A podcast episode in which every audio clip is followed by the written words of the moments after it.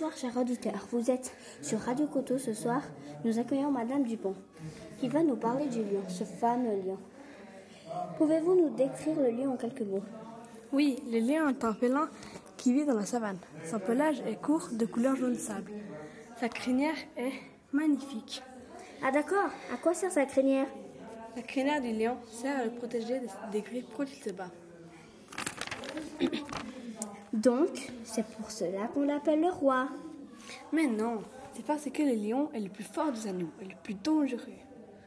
Madame, décrivez-moi les yeux du lion. S'il vous plaît, j'ai toujours voulu. D'accord. Le lion a souvent les yeux noisette, or, bleu-gris ou vert-gris. Ah d'accord. Combien mesure-t-il? Le lion mesure environ 1m36 et 1m98. Et en hauteur, combien de mètres peut-il atteindre?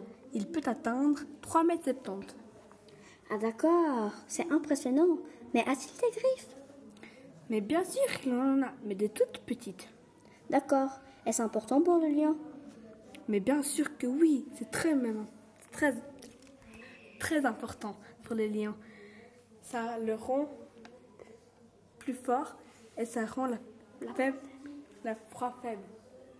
Merci Madame Dupont d'avoir été là avec nous ce soir sur Radio Coteau pour nous parler du lion. Chers auditeurs, je vous souhaite une bonne soirée.